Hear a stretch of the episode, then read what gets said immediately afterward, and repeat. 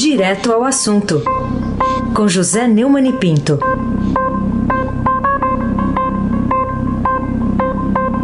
Oi, Neumani, bom dia. Bom dia, Raíssen Abac, Carolina Ercolim. Bom dia. Almirante Nelson e o seu pedalinho, Afrânio Vanderlei, Clã Bonfim, Emanuel Alice Isadora. Bom dia, melhor ouvinte, ouvinte da rádio Eldorado 107.3 FM. O Raíssen Abac, o craque. Ô Neumann, e aí, você acha que ao aprovar a decretação de calamidade pública, já passou lá na Câmara, né? Tá faltando o Senado. É, mas Rodrigo Maia e Davi Alcolumbre, o Congresso, enfim, como um todo, terão dado a contribuição de que o país precisa para combater o coronavírus e, e, aí podem continuar cuidando da vida? É, não foi nenhuma novidade para mim que a Câmara aprovasse, como aprovou na noite de ontem, o projeto de decreto legislativo 88 de 2020, reconhecendo o estado de calamidade pública no Brasil. A proposta, que segue para votação no Senado, como você bem disse, permite que o Executivo gaste mais do que o previsto e desobedeça as metas fiscais para custear ações de combate à pandemia do coronavírus. Essa mensagem é uma trégua na briga, na rinha de galo que está entre o governo, o poder executivo e o poder legislativo. Né? é, é, de esperar que o Senado também aprove rapidamente. Eu acho que é necessário, tudo bem, é, só que esse abandono da, da responsabilidade fiscal é um risco no Brasil. Porque quando eu vejo essas medidas todas, de auxílio a isso, auxílio a aquilo, eu fico pensando no dinheiro que não chega lá, no dinheiro que não chega a, ao objetivo. Né? É, o Congresso ao permitir o descumprimento das metas fiscais, não mexe nas suas próprias, eh, nos seus próprios privilégios. É, faria isso se usasse os fundos eleitorais e partidários para combater o vírus. É, não se iluda, o, o, país vai precisar desse dinheiro mesmo que Bolsonaro continue falando em histeria, o que é um absurdo. Se não fizer isso, o Congresso continuará sendo, com o Judiciário, a maior calamidade pública nacional que o fato de ter aprovado o decreto pedido pelo governo não o exime de ser odiado, detestado, não apenas pelos bolsonaristas, mas por todas as vítimas que se dizem, que eles dizem representar, mas não representam. Carolina Ercolim, tintim por tintim. E, e tem vantagem, é, enfim, do presidente insistir nessa teoria de histeria e na guerra contra os meios de comunicação? como uma jogada eleitoral capaz de garantir, por exemplo, uma reeleição lá no longínquo ano de 2022? Carolina, é, a Bárbara me mandou aqui uma oferta de é, sonoras e tem uma do Bolsonaro é, da entrevista coletiva de ontem que eu gostaria de ouvir. Vamos, vamos ouvir, Almirante? Quando eu fui domingo aqui na rampa desse prédio, não fui à rua, eu não estava infectado. Muito pelo contrário, já tinha um parecer eh, dando como negativo. É, o parecer foi confirmado, mas isso não, o, não justifica nada. É, o, o, o Bolsonaro não explicou quem é que disse para ele, que método foi usado, para ele selecionar as 272 pessoas cujas mãos ele tocou, se não há nenhuma delas contaminada, podendo contaminá-lo. E, e talvez esteja faltando alguém, talvez possa, possa, pudesse ser o, o general Augusto Heleno, mas não disse até agora, parece. E está difícil de dizer, porque agora ele está no hospital contaminado. O, que diga para ele que a vida e a saúde de um chefe de Estado é um bem de interesse público. Nós não chegamos na República a, a fazer o que os reis faziam na, nas monarquias absolutistas, que até o parto da rainha dos filhos do rei eram públicos. Né? Mas na República, a saúde do chefe de Estado também é um bem público. E ao fazer o que o Bolsonaro fez, ele violou esse bem público. É, o Bolsonaro também ultrapassou todos os limites do ridículo, naquele tiripõe de máscaras cirúrgicas que não tem o menor sentido no combate. Inclusive porque o próprio ministro da saúde dele, foi a única notícia boa da entrevista, parece mantido, o Luiz Henrique Mandetta, que estava sendo fritado para ser substituído por um energúmeno, que é o diretor-presidente da Agevisa, o vice-almirante Antônio Barra Torres, é, aquela entrevista tinha gente demais, sem a distância de dois metros que deve haver entre um e outro. Estava tudo errado.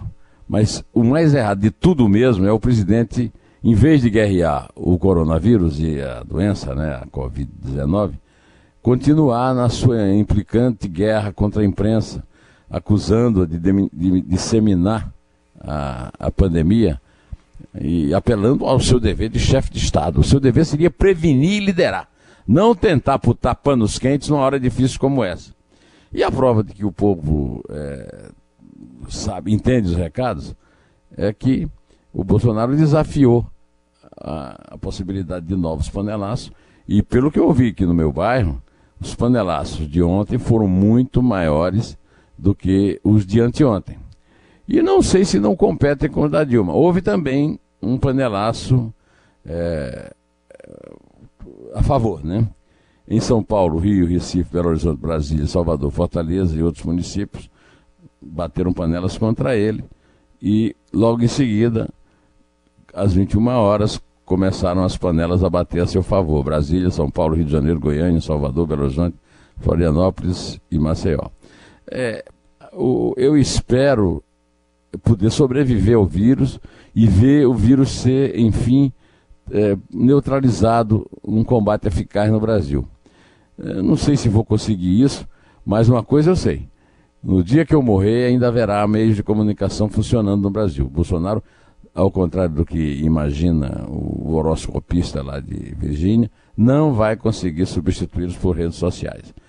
Na direita tentaram na ditadura e à esquerda no reino populista de Lula. E ninguém conseguiu, nem vai conseguir, porque o, a, a, comunicação é essencial para o cidadão e para a democracia. Aí se abaque o craque.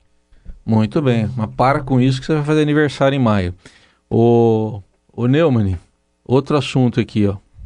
É, essas medidas anunciadas pelo ministro Paulo Guedes, é, os 15 bilhões ah, para trabalhadores informais. Uh, isso aí vai ser suficiente para socorrer os desfavorecidos nessa hora que é a mais dura de combate ao coronavírus? Mas é claro que não. São, são medidas é, úteis, mas não passam disso.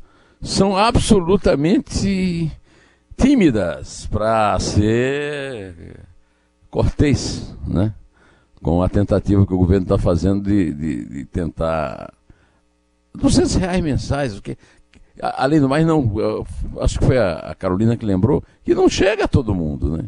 É, e depois, primeiro que não chega, que a gente fica preocupado com o, o, os desvios no meio do caminho. Depois, porque 20 milhões, o Brasil tem 200 milhões de habitantes, né?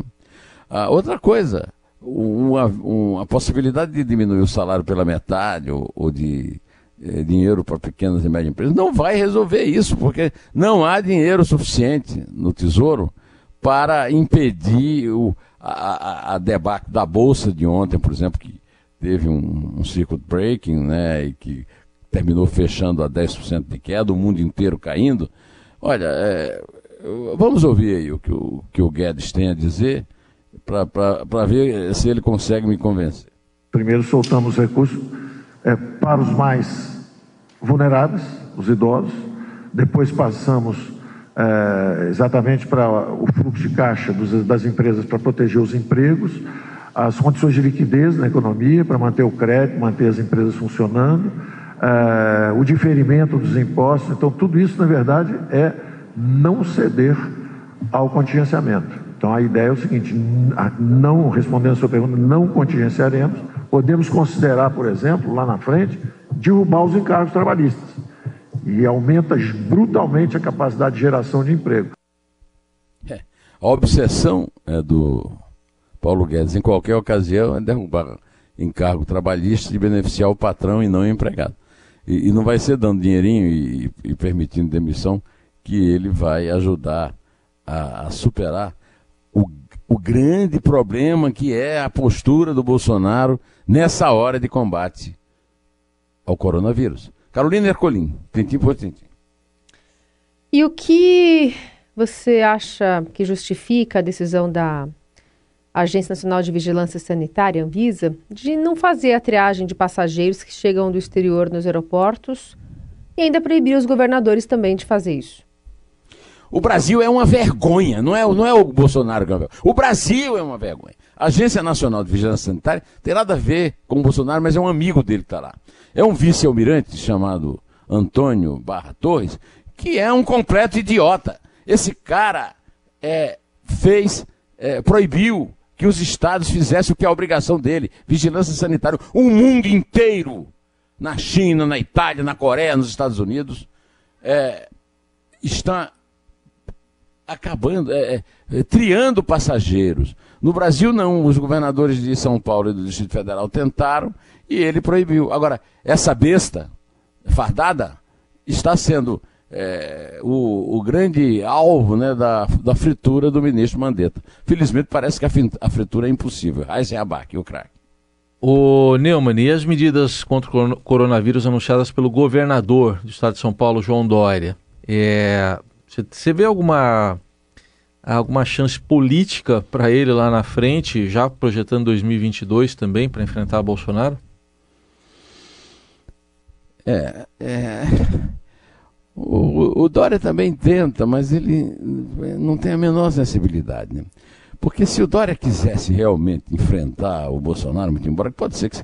É, olha, eu estou sendo combatido violentamente pelos bolsonaristas nas minhas, nas minhas redes sociais, mas eu, eu não desejo ganhar essa guerra, porque eu desejo que terminemos é, de uma forma que o Brasil termine normal. Estou achando difícil. E uma das causas é essa o governador de São Paulo é um frouxo igual ao Bolsonaro, é um deslumbrado igual ao Bolsonaro, e nada do que ele anunciou é absolutamente indispensável nessa hora. Indispensável nessa hora é o presidente da República, o governador de São Paulo, os outros governadores pedirem, pelo amor de Deus, para todo mundo ficar em casa. Quem puder ficar em casa, que fique em casa, porque a, a batalha agora é diminuir a velocidade da contaminação. Será que, da mesma forma que não tem no Palácio do Planalto ninguém que consiga empurrar isso na cabeça dura do Bolsonaro, também no Palácio dos Bandeirantes é a mesma coisa? Uma coisa só eu te digo: o Bolsonaro, é, até agora, não deu nenhum motivo para impeachment. Nem para o Dória, mas o Dória não vai conseguir nada com essa posição covarde que ele está assumindo, de não, de não fazer o que precisa ser feito. Então, vai, mandou fechar o show a partir de segunda-feira. Por quê? Por que a partir de segunda? Pelo amor de Deus. Carolina Ercolim, tintim por tintim. E falando um pouquinho sobre política propriamente dito, mas ainda na área policial, em que a informação dada pela PF de que o deputado Aécio Neves teria recebido 65 milhões de reais em propinas poderá fazer com que os processos contra ele afinal andem? Ô, oh, Carolina, que decepção a minha Nossa. com você.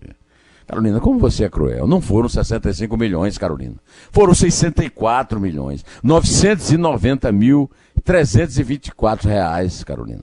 Faltaram aqui 9 mil é, é, 600 para completar esse número, Carolina. Pelo amor de Deus, eu sei que não é hora para brincadeira, mas um dinheiro desse de propina e ninguém bota esse cara na cadeia, ninguém sequer tira da Câmara dos Deputados. A maior frustração nacional. É, a segunda na família, porque a morte do Tancredo foi uma grande frustração, mas uma frustração do bem. A, a, a, o maior traidor da história da pátria. Né? O, o, o documento foi entregue ao relator da Operação Lava Jato do Supremo Ministro Edson Fachin é, e foi assinado pelo delegado Bernardo Guidali. O, o Aécio tem lá uma verdadeira tropa de defesa. Cito os dois líderes, Gilmar Mendes e a Carmen Lúcia. O Gilmar Mendes está lá para soltar Tucano e a Carmen Lúcia por causa das suas relações mineiras. Pois então, é isso aí o Brasil, mesmo com coronavírus, continua tendo é, outras calamidades, como é o senhor Aécio Neves, pegador de propina, trabalhando na Câmara para fazer lei para proibir propina. É, é, uma contradição em termos. Vamos, Carolina, vamos contar. Carolina, vê se aprende a contar, né, Carolina? Não são 65. Ah, Carolina. desculpem. É três. É dois. É um. Em pé.